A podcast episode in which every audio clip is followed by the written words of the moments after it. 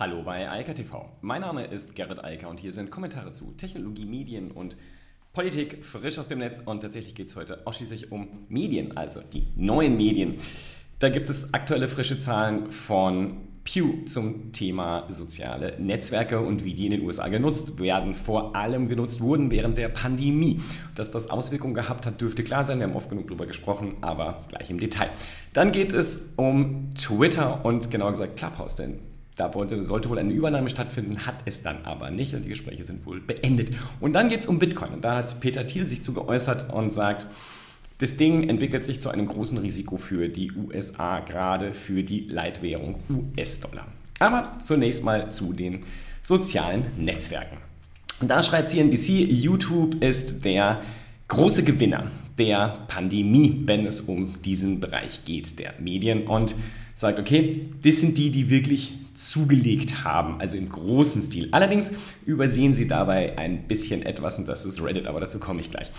Außerdem sagen sie, Facebook bleibt stabil, trotz aller Unkenrufe auch in den USA, stabile Nutzung zumindest während der Pandemie.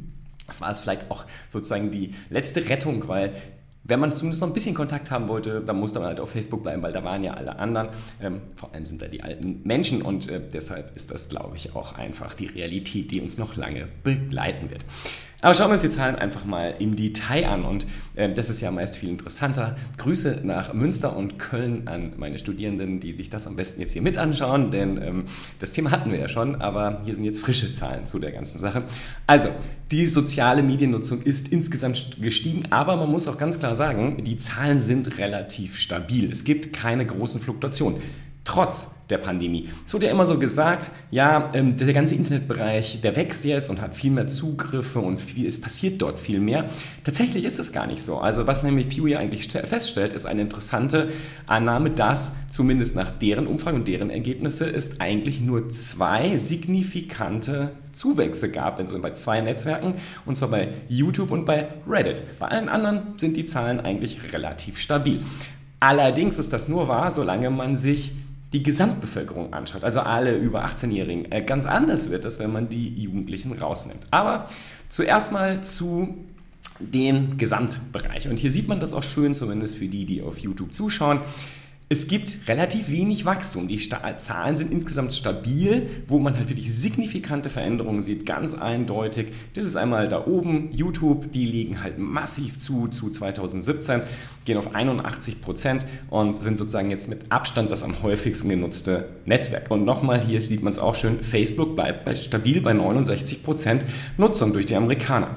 Und ganz hier unten, da unten sieht man Reddit. Und Reddit hat auch einen richtigen Sprung hingelegt. Und zugegeben, alle anderen haben auch ein bisschen zugelegt, aber ob das jetzt wirklich an der Pandemie lag und was auch immer die Gründe dafür waren, weiß man nicht. Statistisch signifikant ist das letztlich nicht das Wachstum. Statistisch signifikantes Wachstum gibt es halt da oben und hier unten bei YouTube und Reddit, die halt massiv zugelegt haben. Aber wie gesagt, man muss das halt auch alles ein bisschen differenzierter betrachten. Also keine Neuigkeit für alle, die sich mit diesen Netzwerken beschäftigen. Es gibt da halt sehr, sehr verschiedene, sehr unterschiedliche Demografien. Man sieht es hier aufgeteilt, ganz äh, rechts äh, sind die Jungen, ähm, die halt zum Beispiel bei YouTube bei einer Nutzung von 95% sind. Ja? Also das ist sozusagen das Standard-Tool und das gilt so bis etwa in die 60er. Erst die ganz alten, also über 65, die sind nur bei 50% Nutzung. Das entspricht dann übrigens auch Facebook. Und man sieht hier auch den Unterschied zwischen YouTube und Facebook. Facebook hier unten kommt nur so auf 70% plus minus x ähm, in der Nutzung über die verschiedenen Altersgruppen hinweg, wie gesagt mit der Ausnahme der Älteren über 65. Aber ansonsten ist es da relativ festgefahren und ähm, bewegt sich da halt auch nicht mehr. Während YouTube halt gewachsen ist und sich vor allem jetzt bei den jüngeren Zielgruppen als ja, das Leitmedium festgestellt hat. YouTube hat halt das Fernsehen abgelöst. So simpel ist die Realität am Ende des Tages. Und jetzt wird es halt spannend, wenn man sich die anderen anschaut. Die anderen sind ja vor allem TikTok und Snapchat, die halt ganz massiv und klar die jüngere Zielgruppe ansprechen. Instagram wird da immer noch mit zugezählt, wobei ich sagen muss, Instagram ist ja mittlerweile so mehr meine Altersgruppe, aber äh, bei den Studierenden zum Beispiel dann eher nicht, ähm, wobei das ja auch im Einzelfall gar nicht so wahr ist. Aber die jüngeren und vor allem die jüngsten Nutzer, die sind halt vor allem massiv auf den äh, beiden Plattformen Snapchat und TikTok unterwegs. Und das ist auch etwas, wo man sehen kann, ich habe es oft genug bei TikTok gesagt, das ist nur eine Frage der Zeit. Diese Netzwerke, auch Instagram, haben sich ja langsam durch alle demografischen Kohorten durchgefressen. Ja? Also natürlich war Instagram ursprünglich auch mal ein sehr junges Medium.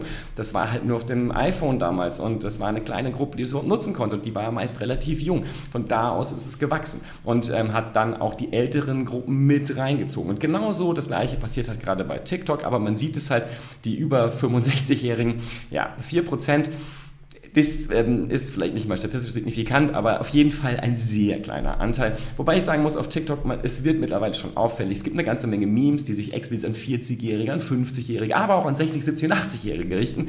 Ähm, ich finde ganz faszinierend immer die Videos von Menschen, die über 80 sind oder über 90, habe ich letztens auch gesehen, ähm, die sportlich Dinge machen, die ich mir im Moment zumindest nicht zutrauen würde. Ähm, schon faszinierend. Also wenn man immer schön dabei bleibt, kann man auch mit 80 und 90 noch ganz schön was reißen. So 60 Sekunden Sekunden planken. Ja, ich weiß nicht, wie viele derjenigen, die jetzt gerade zuschauen, das hinkriegen. Anyway, Zurück zu dem Thema hier.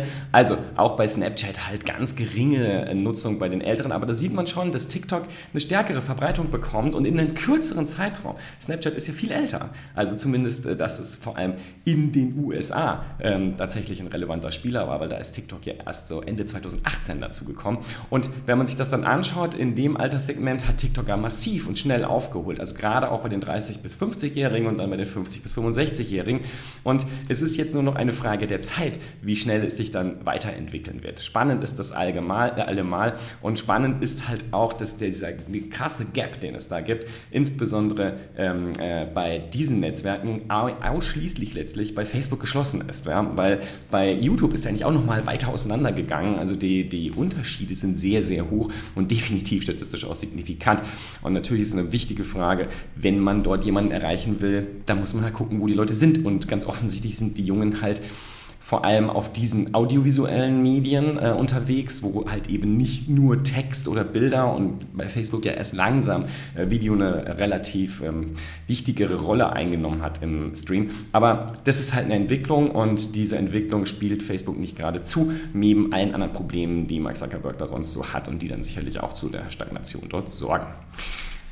Interessant ist an diesen Zahlen, vor allem wenn man sich im Detail auch mal anschaut, wie das über andere demografische Faktoren sich so verteilt. Und da sieht man dann halt, es geht halt also erstmal für YouTube überall. Bei YouTube ist es quasi ganz egal, was man sich anschaut. Alle Leute nutzen YouTube. Also das Ding ist das neue Leitmedium. Wer das immer noch nicht verstanden hat, diese Zahlen sind nochmal deutlich, gerade auch für die USA. Und man sieht in den USA ja auch langsam, dass die Sendezahl, also die, die Reichweiten der Sender rückläufig sind, also der klassischen Fernsehsender. Das liegt natürlich nicht nur an YouTube, es liegt natürlich auch an dem ganzen Streaming- und Livestreaming-Bereich, den es im Netz noch neben YouTube gibt. Große Dinge wie Netflix, äh, aber auch neue Sachen wie Disney Plus und dann natürlich Twitch etc., die halt das ganze Thema Gaming da abbilden und einen Riesenzulauf hatten in den letzten Monaten durch die Pandemie.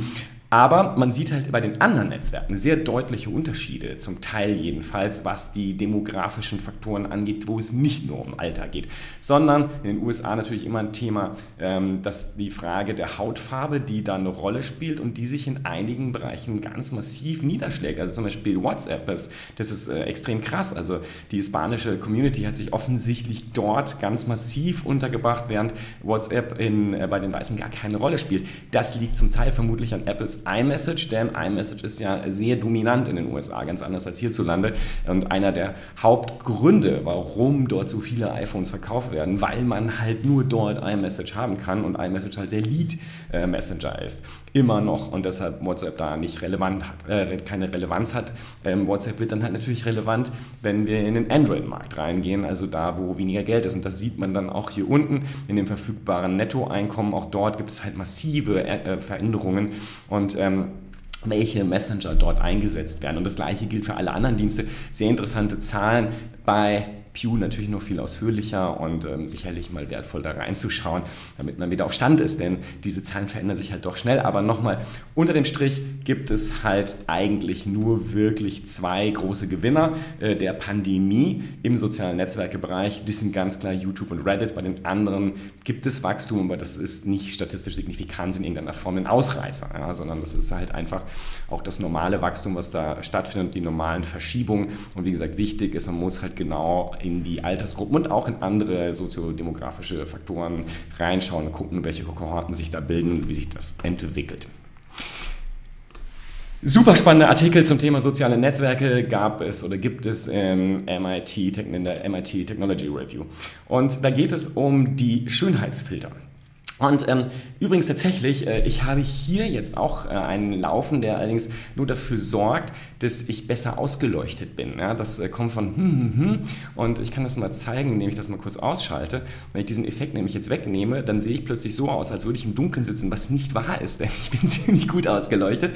Aber wenn ich ihn wieder einschalte, und das war jetzt kein Lichteffekt, also ich habe hier keine, keinen Lichtschalter an und ausgeschaltet, sondern das ist ein reiner softwareseitiger Effekt, der dafür sorgt, dass die Ausleuchtung hier besser ist. Das macht diese Software und das ist jetzt noch kein wirklicher Schönheitsfilter. Aber zum Beispiel auf TikTok, da ist es so, da gibt es Schönheitsfilter. Das heißt, ähm, die sind auch sehr präsent und sichtbar und ich benutze die da auch tatsächlich. Das ist einfach eingeschaltet gewesen irgendwann und ich habe es nicht mehr ausgeschaltet. Irgendwann ist es mir auch dann erst aufgefallen, äh, weil ich achte, hm, interessant, weniger Falten, aber es sind vielleicht auch Dinge, wo wir Männer nicht so massiv drauf achten und dann fällt es einem erst auf, wenn man irgendwann realisiert, huch, hier ist ein Filter an und deshalb sieht man in TikTok so viel besser aus ja, als woanders.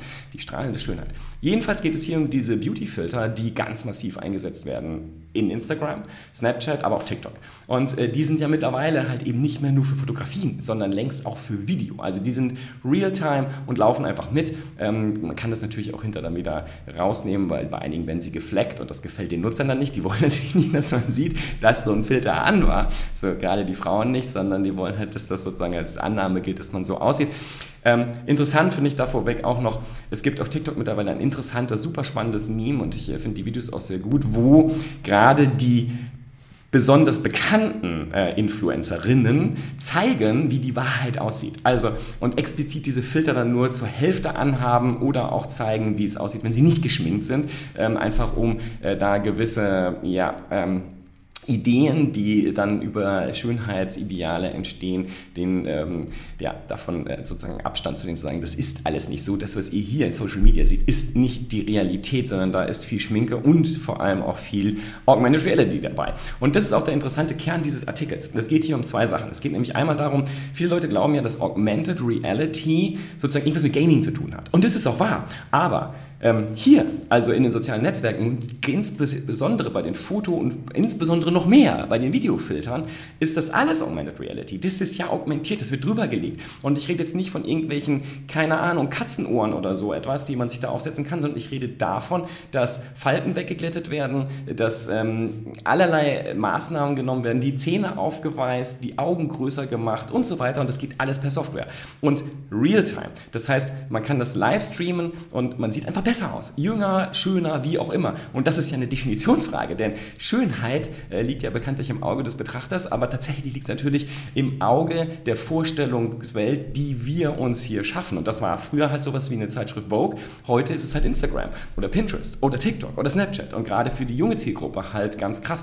Und dieser Artikel ist insofern sehr spannend, als er aufzeigt, wie massiv das das Selbstbild der gerade jungen Frauen und Mädchen verändert, die das als neue Realität halt sehen, die sich dann selbst halt auch so wahrnehmen. Also tatsächlich sehen sie sich ja auch so. Und ähm, der Blick in den Spiegel ähm, ist dann natürlich manchmal vielleicht ähm, etwas unangenehm. Aber da schreiben auch äh, Frauen in diesem Artikel, ich wünschte mir jetzt einen Filter und sie reden über das echte Leben. Also wo sie sozusagen das drüber legen könnten, weil sie ja gerade nicht gut aussehen oder sie sich nicht gut aussehen genug fühlen. Was der Artikel auch noch sagt, das Ganze ist halt ein Massenexperiment an vor allem jungen Frauen und ähm, Mädchen und das hat durchaus Auswirkungen, wird massive Auswirkungen noch haben. Denn diese ganze Kultur der Selfies, die ist ja alt, also ist ja nichts Neues. Aber die Kultur der Filter und dieser vor allem extrem effektiven und sehr stark und also granular steuerbaren, aussteuerbaren Schönheitsfilter, das ist ganz neu. Das gibt es noch nicht so lange. Ich muss ja mal sagen, ich bin von TikTok deshalb so begeistert, weil sie diese ganzen äh, Augmented Reality Filter haben, weil sie die ganze KI und das maschinelle Lernen dahinter haben, was das möglich macht. Und das ist der Grund, warum sie so weit weg sind und warum Facebook und Instagram es einfach nicht schaffen, die einzuholen und schlicht zu kopieren. Die Snap, äh, Snapchat Stories, die konnte Facebook damals easy kopieren. Es war einfache, lockere Technologie, nichts Besonderes. Das konnte man nachentwickeln und dann halt ausrollen in die großen Netzwerke rein, insbesondere natürlich nach Instagram. Die Reels in Instagram, die TikTok ja klonen, die können das alle nicht. Die liefern all diese Filter und die ganzen Funktionen nicht mit, die Schnittfunktionen nicht mit.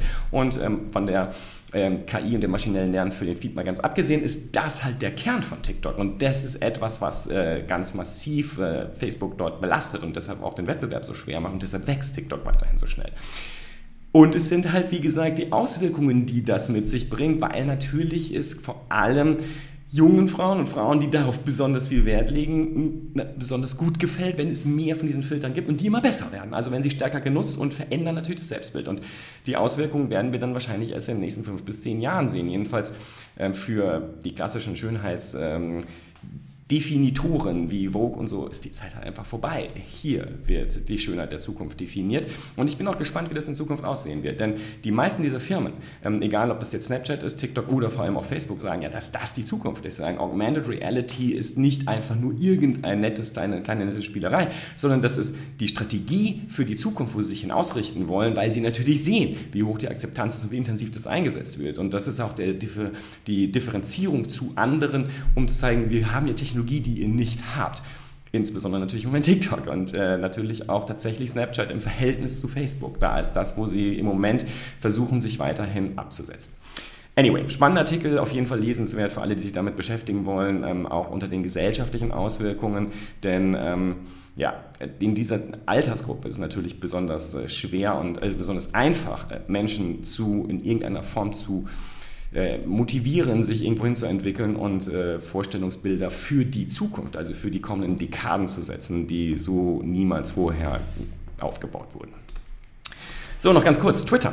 Twitter hat ähm, wohl ganz offen mit Clubhouse über eine Übernahme gesprochen und ähm, ich muss mich mal ausblenden, hat vier Milliarden Dollar geboten für Clubhouse. Das ist natürlich eine ziemlich große Nummer, denn 4 Milliarden für ein Unternehmen, das so etwa 15 Millionen Monthly Active User hat, aber halt eben eine neue Technologie gesetzt hat und auch einen sehr großen Hype um das Thema Audio und interaktive Podcasts gesetzt hat, ist jetzt auch nicht so viel. Jedenfalls hat Clubhouse wohl abgelehnt. Die, ähm, genau weiß man es nicht. Das ist zumindest das, was Bloomberg äh, spekuliert und ähm, will wohl lieber diese Bewertung mitnehmen für zukünftige Akquisitionen oder vielleicht will man ja irgendwann in die Börse gehen, ich weiß es nicht. Ähm, vielleicht nicht so klug. Also meine Einschätzung zu der Sache ist, das Clubhouse-Ding ist sehr leicht kopierbar. Also zumindest für die Jungs von Twitter, Facebook, selbst LinkedIn alle wollen ja im Moment äh, Clubhouse nachbauen und haben auch schon die Angebote dort draußen. Und ich glaube, dass es für Clubhouse schwer werden wird. Das ist meine Einschätzung. Ich glaube, ich habe von Anfang an gesagt, dieses Format, diese Art der neuen interaktiven Podcasts, das ist unglaublich stark und das wird nicht weggehen.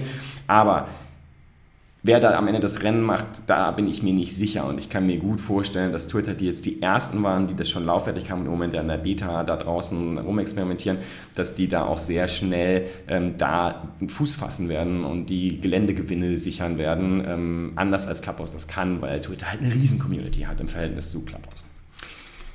Und dann noch ganz am Ende zu Peter Thiel. Der hat sich zu Bitcoin geäußert. Das war auf einem Konferenz zum Thema Big Tech und China.